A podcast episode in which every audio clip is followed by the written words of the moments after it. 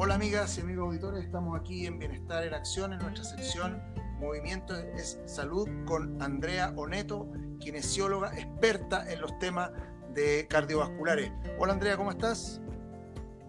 Hola Guillermo, buenas tardes, muy bien, gracias, contenta de estar aquí de nuevo, pudiendo entregar un poquito de información. Estamos en este podcast, en nuestro segundo podcast de nuestra sección Movimiento en Salud y precisamente en el estado que estamos, en la situación en la que estamos viviendo hoy en día, qué importante es el movimiento, el movimiento del cuerpo y vamos a hablar un poco de, lo, de la musculatura porque a, partir del confinamiento no podemos hacer mucho ejercicio cardiovascular ni salir a correr salvo que tengamos una casa gigante o tengamos un patio o en una parcela, pero la gran mayoría de las personas viven en un edificio o en, un, pequeños eh, metros cuadrados, entonces es importante el cuidado de, de, qué ejercicio poder hacer para estimular entonces, Andrea, eh, el tema de los... Eh, de la musculatura. Así que cuéntanos un poco qué, podríamos recomendarle a la gente que, está en este momento en el confinamiento y que quiere eh, ejercitar los músculos. A ver, me gustaría primero hacer una pequeña introducción para explicar por qué es tan importante la masa muscular. Eso.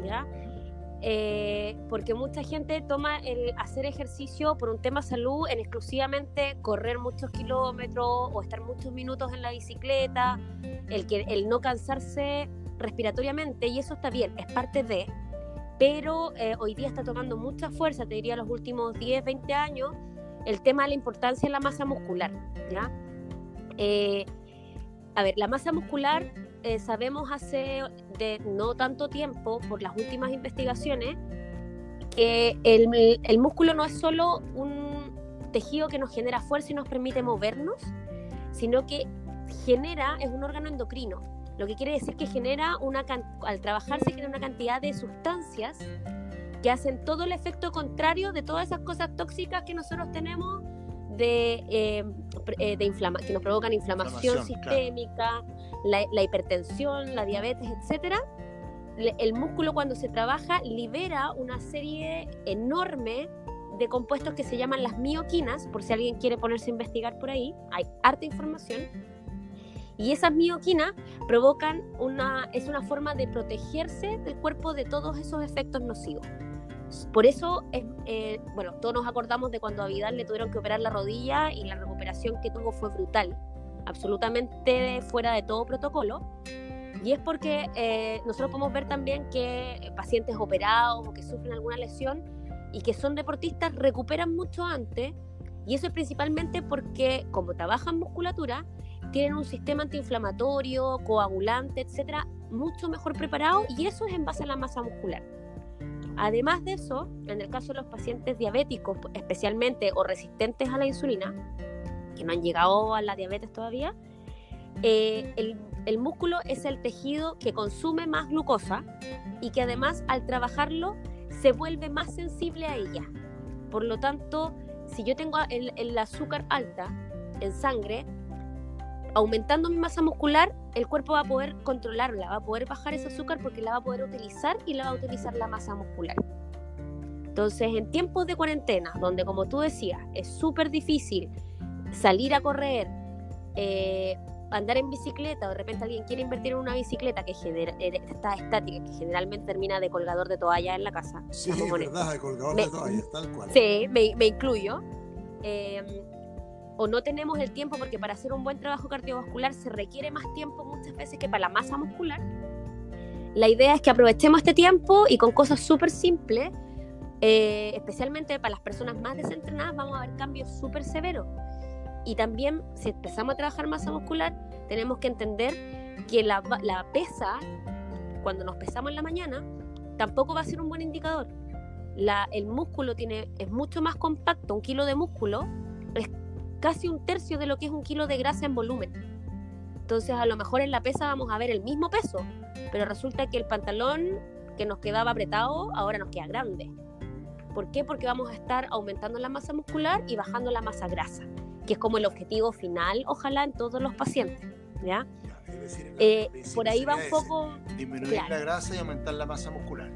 Exacto, porque además en el largo plazo es lo que te va pensando ya en pacientes que van a cumplir 60, 70, 80 años, una buena masa muscular, un pic, un buen pic de masa muscular que se produce más o menos a los 20, 25 años, eh, nos va a generar que la, la, bajada, que es inevitable con la edad, eh, sea mucho menos severa y nos veamos mucho menos expuestos a riesgo de caída, lesiones, en el caso de las mujeres osteoporosis, cáncer, etc.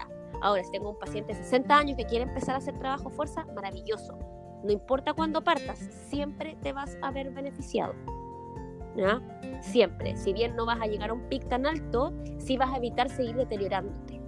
Entonces, hoy, en día el tema de trabajar fuerza y masa muscular es vital en términos de salud, más allá de lo estético, que eso viene como de chiripa, de regalo.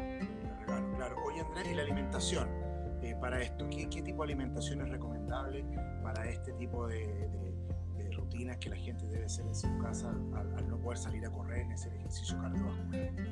Ahí yo siempre recomiendo eh, la mm, asesoría de un nutricionista pero los lineamientos generales ¿ya? Son para una persona que quiere aumentar la masa muscular, ojalá consumir entre 1,5 más o menos gramos de proteína por kilo de peso. ¿ya? Siempre me preguntan, ¿y cómo? Pesa 80 kilos, ¿tendría que consumir cuánta proteína? Eh, entre 80 gramos y 120 más o menos. 80 gramos, 120 de carbohidratos. No, no, no, de, proteína. De proteína porque, claro.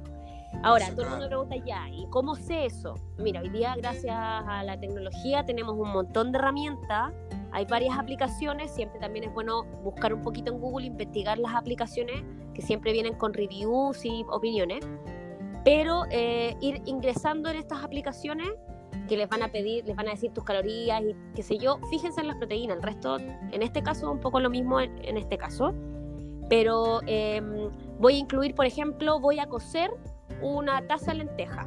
La taza de lentejas tiene X cantidad de proteína por, por, eh, em, por esa cantidad de gramos.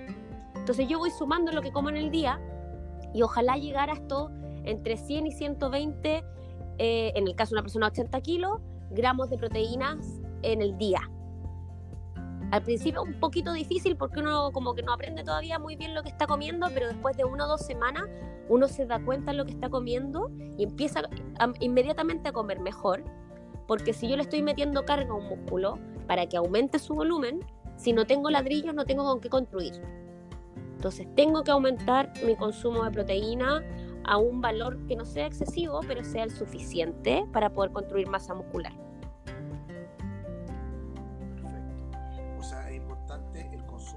Carbohidratos. Mira, la verdad es que... Eh, sí, la verdad es que yo no soy muy, personalmente, por eso digo, ahí ya es más recomendable ver caso a caso lo que recomienda el nutricionista con respecto a las patologías de base que pueda tener el paciente y los objetivos que necesita. Yo generalmente con mis pacientes, nosotros en Neokin trabajamos en un equipo multidisciplinario, así que el paciente se trabaja con el Nutri y conmigo paralelamente. Paralelamente, claro. Exactamente. Exactamente. Ahora, cuando tú aumentas el, consumo de proteína, ¿por qué es tan difícil? Es porque la proteína te genera un nivel de saciedad muy alto. Entonces, si tú te comías 100 gramos de carbohidrato y te comes 100 gramos de proteína, el nivel de saciedad es absolutamente distinto. Incluso cuando uno aumenta la cantidad de proteínas que come, te cuesta comerte todo porque quedas muy lleno. Esa es una cosa buena. ¿Cuál sería la proporción de carbohidrato y de proteína, por ejemplo? Ahí es súper individual, depende del paciente. Ahí no te puedo dar un número porque, porque depende de si es paciente diabético, si es hipertenso, si tiene alguna intolerancia, pasa por un montón de variables. Pero en general, hablando súper en general, mientras se cumpla la meta de proteínas, ¿ya? Y si no, no estamos buscando bajar tanto de peso, pero sí queremos empezar a mejorar la salud principalmente, más que la estética, mientras se cumpla la meta de proteína, cómo se repartan las grasas y, la, y los carbohidratos, la verdad es que da un poco lo mismo. Ya. Los efectos se van a ver igual y se van a ver, yo lo he visto mucho en mis pacientes, que de repente los suelto un poquito y como la proteína te genera tanta saciedad, la verdad es que no quieres comer nada más. Ya. O sea, por ejemplo, un pedazo de carne con una ensalada, fantástico. Perfecto, y si esa ensalada trae un, poquito de papas, por ejemplo, que es carbohidrato, ningún problema. La papa genera además un, un, pic de insulina que no es muy alto y se mantiene en el tiempo, entonces es un carbohidrato de buena calidad que mucha gente lo demoniza. Pero eh, en el fondo también el aumentar y empezar a entender cuánta proteína estás comiendo, de verdad no, no te da el cuerpo para comer tanto de lo otro tampoco. Porque vas a estar mucho más saciado. Entonces, mucho más fácil también controlar la ansiedad por, por, por hambre, etcétera, con, aumentando simplemente la cantidad de proteína. El pescado, la carne roja, el atún, el salmón, las legumbres. Y, si uno empieza a repasar qué, qué, alimentos son altamente proteicos, uno piensa y dice, oh, igual un plato de lenteja y que hay listo. Sí, por supuesto. Además que por la economía del hogar hoy en día... Eh, las, legumbres son, mm. son tremenda, tremenda opción, como la quinoa también, que si uno la compra a granel es barata. Y hay varias opciones que eh, tú decís, en verdad, este plato está súper bien, quedo bien, no necesito más. Entonces también hace más fácil el controlar la proporción de carbohidratos y grasa en los mismos pacientes porque no quieren comer. Y eso también, Andrea, depende de la edad. Por ejemplo, de personas mayores de, mayores de 60 años, menores de 50. Eh, por ejemplo, ¿qué pasa con los adultos mayores? Que, Mira, está súper comprobado. Tenemos muchísima investigación muy reciente, te estoy diciendo de los últimos cinco años. Se ha hecho mucha investigación sobre el consumo de proteínas en adultos mayores. ¿Ya? Y los resultados son maravillosos. Incluso... Eh, disminuye en ciertas proporciones las alteraciones neurológicas propias de la edad, se pueden manejar mejor con, con un consumo más alto de proteína eh, y en general en salud. Antes se tenía mucho miedo, había muchos mitos que sobre un gramo sobre, por kilo de peso eh, podías infectar el riñón y el hígado. Mentira, ya descubrimos que no pasa nada, es totalmente seguro y además de seguro es necesario el paciente adulto mayor con un alto consumo de proteína, 1,5 por ojalá, anda, pero de verdad muchísimo mejor y es totalmente recomendable. Incluso con algunos suplementos, que, bueno, hay uno que es de nombre muy conocido, pero en general eh, la verdad es que tiene muy buen marketing, pero no, no tiene tanta calidad como tienen, por ejemplo, los batidos de proteína que vemos esos tarros gigantes en la farmacia que se lo toman los físico-culturistas, ya, si compramos una proteína de buena calidad, nos va a rendir mucho más y en plata es lo mismo que el que venden en la farmacia de nombre comercial. Y la calidad de la proteína que trae es muchísimo mejor. Y de repente si el paciente no alcanza con comida, yo siempre recomiendo, el batido yo lo dejo para cuando con comida no alcancé mi mínimo de proteínas diarias. Si lo alcancé con el día con comida, maravilloso, el batido me dura más. Oye, Andrea, ¿y qué pasa con, lo, con la gente que está entre medio del adulto mayor, por ejemplo, los que tienen entre 25 y 50 años, La edad perfecta, la edad perfecta para partir con trabajo de fuerza, porque van a aplacar esta curva de pérdida de masa muscular de manera mucho, mucho más fácil, primero que nada, y eh, de manera más efectiva en el largo plazo. O sea, todos quisiéramos que partieran, ojalá, a los 10 años haciendo ejercicios de fuerza, que también había mucho mito del ejercicio de fuerza en los niños. Eh, pero en cualquier momento es válido y es beneficioso. Pero si tengo un paciente de 25 o 30 años que nunca ha hecho nada, te sorprenderías de los resultados que hemos tenido con ese tipo de pacientes. Porque además es un organismo que reacciona mucho más rápido. Después de los 40 ya la cosa empieza eh, es, más complejo ganar masa muscular, pasa mucho por un tema de genética también. Hay gente que le cuesta más ganar masa muscular, volumen, y hay gente que levanta dos kilos y está marcado. Eso ya no podemos pelear mucho con la genética. Pero todos pueden ganar masa muscular con una buena planificación, un buen trabajo em, de, recursos, un buen trabajo de recursos profesionales, me refiero, eh, de em, administrar bien el descanso, que es vital para la ganancia de masa muscular, más no es mejor, no siempre. ¿ya? O sea, bueno descansar, dormir las 8 horas recomendadas. O sea, más que bueno es necesario. Si estamos buscando ganar masa muscular, no solo es bueno, eh, sino que es profundamente necesario hacer su rutina en la mañana. ¿A qué hora es recomendable hacerlo en ayuno, Andrea? Mira, el, el, trabajo en ayuno, el cardio en ayuno especialmente, es un mito que se estuvo por ahí dando vueltas un montón de tiempo y la verdad es que está súper comprobado que sea en ayuno o sea después de comida, el efecto es exactamente el mismo.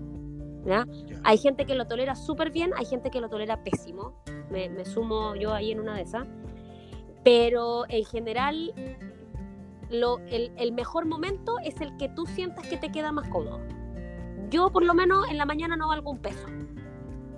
Así que he intentado entrenar en la mañana y no, o sea, no, no, no puedo. Y tengo amigos que se levantan a las cinco y media, a las 6 están entrenando y a las 8 están en la pega y andan de impecable. Es Claro. el ejercicio, en términos, o sea, el ejercicio y la alimentación todo, e- es buena en el, en, en el momento que a ti te acomode y cómo te acomode. Claro, ahí me funciona en la mañana y en ayuna. Perfecto, Perfecto. ideal. Me tomo un vaso de agua, salgo a correr mis 6 kilómetros tres veces a la semana dos veces a la semana hago mi yoga y mi ejercicio estacionario. Perfecto. Ya. Yo, Pero en ayuna. yo siempre. después de las 6 de la tarde funciona maravilloso porque sin combustible no ando. Soy como los autos. Ah. Entonces la verdad es que noche. no hay una, una- no hay una hora ideal no hay- en, en ningún tipo de deporte. Es lo que a uno le quede más cómodo. Como, yo siento que mi cuerpo responde mejor. Sí, pues eso es importante. Exacto. El cuerpo dicen que tiene memoria. Entonces Exacto. Hay, que, hay que irlo trabajando.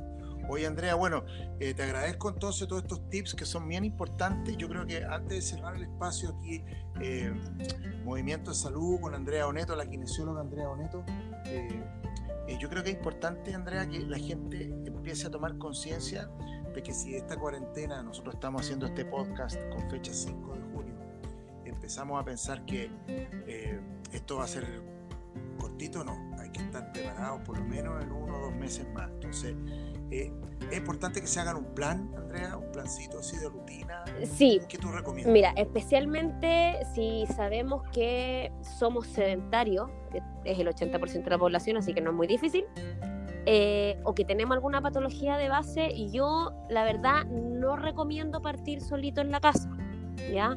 Recomiendo como mínimo una evaluación, no por un eh, profesor, sino que por un profesional de la salud, por un tema de conocimientos de base, porque el profesor sabe muchísimo, pero de personas sanas.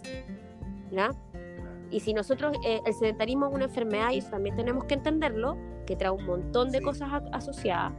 Entonces, si no nos hemos movido en 5, 6, 10 años, la verdad es que necesitamos pasar primero por una evaluación y que en base a esa evaluación nos puedan entregar información.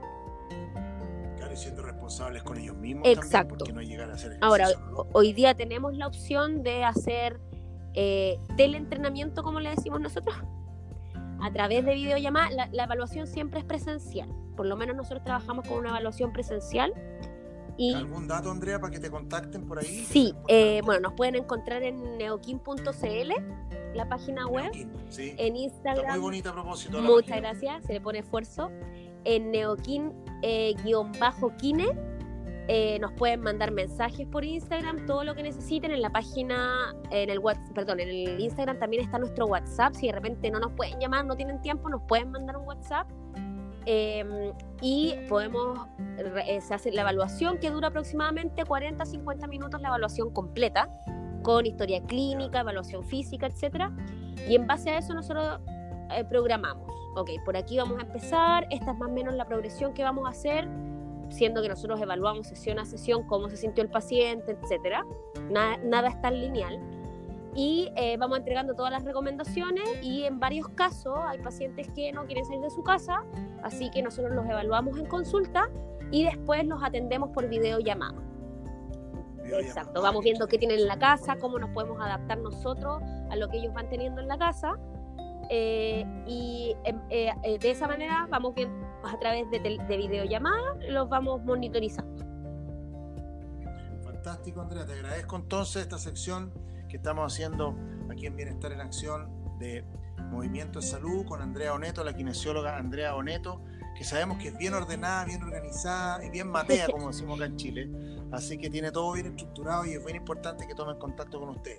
Bueno, les reitero escucharnos en, en las plataformas de Anchor FM, en eh, Spotify y en Apple Podcast.